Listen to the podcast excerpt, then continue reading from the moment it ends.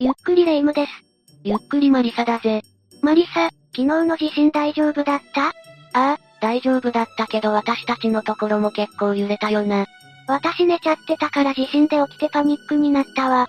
なんとか揺れも落ち着いたからよかったけど、避難勧告とか出たら余計にパニックよね。確かにな。あの警告音がより不安感を誘うんだよな。緊急地震速報とかでしょ？本当に心臓に悪いわよね。台風とかみたいにある程度事前に来るぞって予測が立てられたらいいのにな。予測の立て方ならもうあるぞ。え？地震の予測よまあ正確には前兆って感じなんだけど、地震が来る前には奇妙なことが起きるって言われてるんだよ。え、何よそれ。その前兆を知っていたら地震にも備えられるかもしれないじゃない。科学的根拠があるわけじゃないけど、備えて損はないよな。早くその前兆っていうのを教えて。まあそう慌てるなよ。だって気になってたまらないわ。じゃあ大災害が起こる前に見られる奇妙な前兆について話すぜ。わかった。しっかり話を聞くわ。せっかくだからランキング形式で6選上げていくぜ。よろしく頼むわ。第6位は、電磁気異常だ。電磁気ってスマホとか？あとはラジオとかもだよな。地震が来る前にノイズが入るとかよく言われているぜ。あのね、私のスマホ格安プランで普段からすぐに電波が途切れるの。お、おう。私のスマホも同時に調子が悪くなったらと思うぜ。ちなみに阪神淡路大震災の時は発生数日前からラジオの調子が悪くなったり、携帯電話の操作異常とかの症状が見られたらしいぜ。数日前から前兆があるのね。でもどうして数日前から起きるんだろう？大地震や津波が大気重力波などを通して電離圏まで影響を与えることは研究でわかってるんだよ。ただまだ地震予測に使えるところまでは至ってないみたいだ。へえ。でも研究が進んでいるなんて希望が持てるわね。そういえば私の友達が東日本大震災の前に GPS がおかしくなったって言ってた。地磁気も地震前は乱れるって言われているな。震源の断層面にかかる力が変化することで地盤も変動するようなんだよ。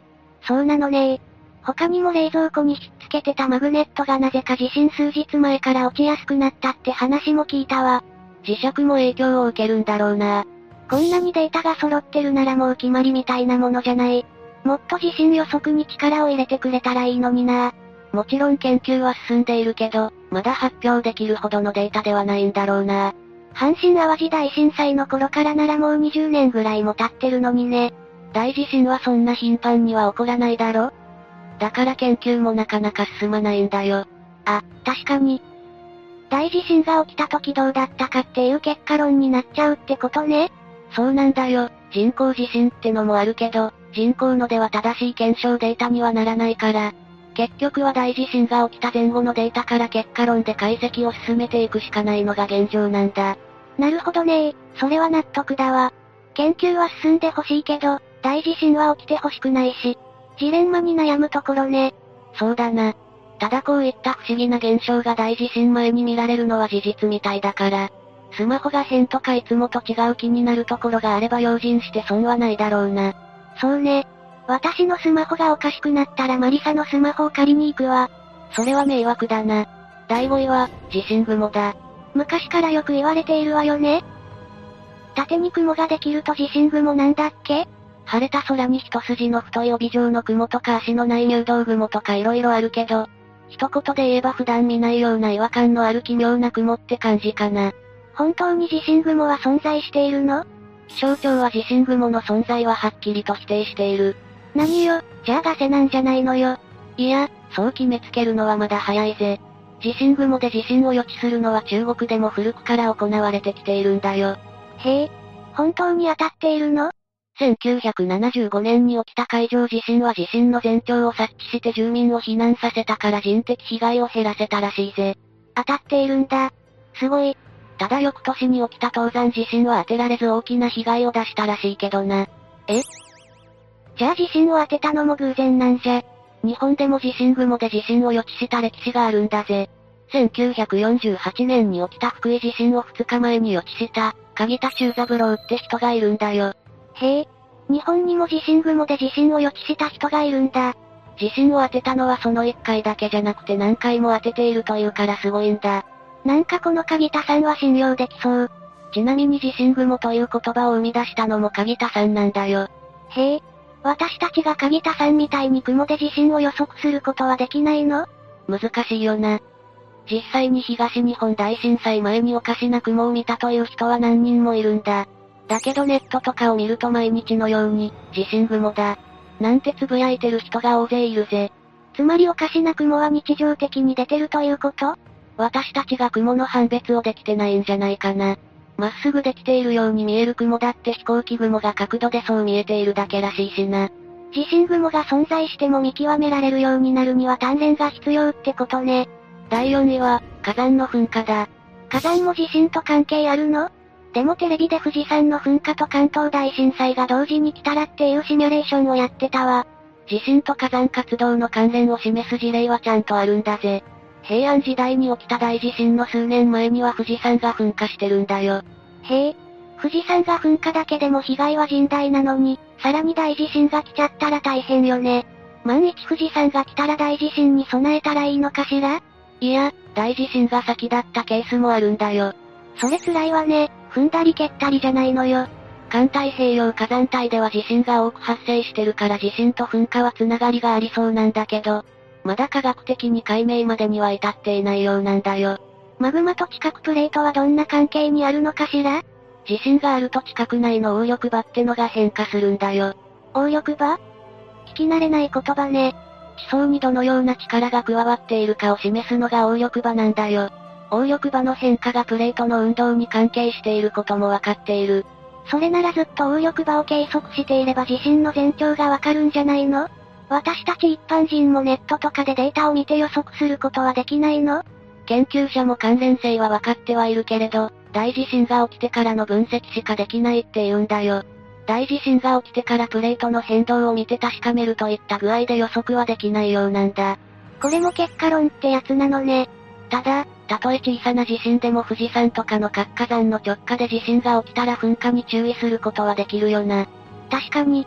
逆に噴火の兆候があるなんて報道があったら地震に備えることもできるな。予測は難しくても備えることはできるものね。噴火と地震はかなり関連性があることもわかってるから軽視はしない方がいいわね。第3位は、深海魚が水面に出てくるだ。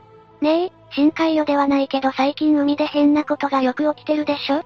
海がガス臭いとか、小魚の大量死とか、軽石とか。ああ、あったな。あれも不気味だけど地震とは関係はないの？軽石は海底火山が原因だと見られているらしいぜ。ほら、なんだか嫌な予感がするわ。でも軽石は沖縄方面だったけど、異臭は神奈川だったわよね？異臭は地殻変動とは関係なさそうだという報告が出ているぜ。本当なの？ガス臭いとか不気味よね。異臭は5から10分と、短時間で消えるのも不思議なんだよ。すぐ消えるけどマスクをしててもはっきりわかるぐらいの強烈な匂いらしいぜ。そんなに強い匂いなのにどうして原因がわからないのかしら。ガス漏れを疑うような匂いだけど、本当に漏れていたらそんなにすぐ匂いは消えないしな。早い解明を願うしかないな。深海魚の打ち上げはどうなの？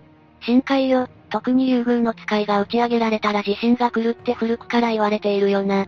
確かに普通なら海底にいるような魚が上がってくるなんて変よね。ただ、深海魚の打ち上げと地震は関係がないという調査結果を東海大学海洋研究所と静岡県立大学が発表したんだ。そうなの？ただの迷信ってこと？ただ全国から寄せられた深海魚の報告例と大地震の起きた日時を照らし合わせたぐらいなんだけどな。あ、深海魚の打ち上げも大地震も珍しいことだから十分なデータが取れないってことね。そういうことだ。それよりもちょっと興味深いデータがあるぜ。深海魚の関連性はわからなかったけど、ナマズと地震の関連性は深海魚よりはあるかもしれない。ナマズは地震予知ができるって言い伝えを聞いたことがあるわ。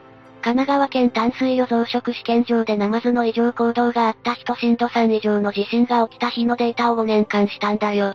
だいたい地震が起きた時の半分ぐらいはナマズは異常行動を起こしたらしい。半分の確率か。当てになるのかならないのか。もし家にナマズがいたらナマズの動向に注目して損はないかもしれないな。ナマズ買うとこから始めなくっちゃ。第2位は、動物の異常行動だ。さっきは魚だったけど、今度は動物で見ていくぜ。東日本大震災の前にカラスが異常に鳴いていたっていうのは聞いたことがあるわ。他にも地面からミミズが大量に出てくるとか、犬や猫がそわそわしだすとかもあるぜ。動物は人間よりも第六感みたいなのが優れているっていうわよね。第六感なのか？単純に嗅覚や聴覚が優れているから私たちが感じ取れない変化までわかるらしいけどな。動物の異常行動は様々なところで研究が進んでいるけれど、例えば平成17年に麻布大学が行った、犬と地震の関係を見ると、地震前に犬が異常行動を起こしたのは約20%だったらしいぜ。20%か正直微妙。研究結果によると、地震予知できる犬といない犬がいるらしいぜ。どう分かれるのかすっごい気になる。うちの裏の家の犬は予知できる犬なの？ストレス感受に優れた犬は地震を予知しやすい傾向にあるようだぜ。つまりは繊細で敏感な犬ってこと？そういうことだな。のんびりとしている犬は察知できないかもしれん。ちなみに阪神淡路大震災の時は、約20%の犬と約30%の猫が異常行動を起こしたという報告があるぜ。麻布大学の研究データと一致してるわね。猫の方が感度高めなのね。見られた異常行動は、怯えたようにしていたり、逆に興奮していたり、地面をやたら掘ったりとか様々だ。こういったいつもとは違う行動をとるのは2種類の期間に分かれることも分かってるんだ。2種類？地震の直前ではないの？地震前約1ヶ月から4、5日前に1回目、そして地震発生の1日前から2、3時間前に2回目のピークが来るらしい。ええ結構長い期間なのね。これじゃあ予測も難しそうね。中国では動物の異常行動から地震予測もすでに行われているらしいぜ。そうなんだ。日本でももっと研究が進めば予測も立つかもしれないわね。20%じゃ、ちょっと心もとないものね。ただ、飼い主だからこそ気づける異変ってのはあるよな。そうよね、そういう時に気をつけたらいいのかしら？備えて損はないって感じだよな。さっき言ったように異常行動には2つの期間があるから、すぐに地震が来なかったから、もう大丈夫。と警戒を解くのは待った方がいいかもしれないな。ずっとガチガチに警戒するのはしんどいけど、頭の片隅に入れて生活ぐらいはした方が良さそうよね。日頃飼っているペットだからこそわかる情報でもあるからぜひ活かしてくれよな。最後。第1位は地鳴りだ。地味だけどすごく信頼ができそう。地震が来る前に地鳴りがするっていうのは有名だろ？この間の地震の前も、ツイッター見たら地鳴りがやばいって声が多かったわ。東日本大震災の時も多くの人が地鳴りを聞いたみたいだぜ。地鳴りってどんな感じなの？私聞いたことないわ。ドドドド、ゴゴゴゴみたいな重低音って言われているよな。怖いわね、そんな音を聞いたら焦っちゃうわ。地鳴りから地震を予測することはできるの？1854年に起きた伊賀地震では本震の3日前から地鳴りが観測されていたみたいなんだ。ただ、地鳴りとともに全身でかなり強い地震もあったみたいだから、地鳴りがしたらすぐに地震が来るイメージかもな。そうなのね。備える時間はない感じかしら。本震の大きな揺れ、S 波が来る前に到着する初期微動、P 波による音が地鳴りとも言われているからな。地鳴りが聞こえたら安全な場所に移動してしばらく様子を見た方がいいかもしれないな。避難バッグ持ってすぐに逃げた方がいい？いや、揺れがあるかまずは待つんだ。もちろん机の下とか今自分がいる場所の中で一番安心だと思うところに移動してくれ。焦らないことが大事ね。地鳴りかと思いきやバイクの音だったとか勘違いのこともあるからな。私は床の振動を感じたら、すぐ上をヘリコプターが通ってたこともあったわ。地鳴りを経験した人は聞いたことないような音と表現する人が多いんだよ。大地がひしめくような地面の奥底から轟くような音っていうよな。すごいわね。聞けばこれ。ってわかるかしら。ただツイッターとかを見ると揺れる直前に地鳴りを聞いた人ばかりなんだよ。だから地震の前兆の大きな目安にはなりそうだけど、聞こえたら覚悟しないといけないな。そうなのね。地面が揺れるような妙な音を聞いたら揺れに備えるってことね。これでランキングの紹介は終わりだぜ。地震の前兆なんて迷信ばかりかと思ってたけど割とどれも裏付け取れてるのね。ここに挙げたのが数個も当てはまったらいよいよやばいわね。大事なのはいつでも備えておくことだよな。避難バッグや避難経路を確認しておくのはもちろん、心の準備をしておくといいぜ。油断している時こそやばいわよね。日本は活断層がたくさんあるから、いつどこが揺れてもおかしくないからな。そうね、南海トラフの心配もあるしね。富士山の噴火もいつかわからないよな。いつ来るかわからないのは怖いけど、せめてできることは備えておくことだぜ。そうね。私も神社が崩れないよう補修しなくっちゃ。それに今回知った前兆をしっかり頭に入れて備えることにするわ。みんなも参考にしてくれたら嬉しいぜ。こうやって考えることも防災の一環でもあるもんね。今回の話はここまでだぜ。最後までご視聴ありがとうございました。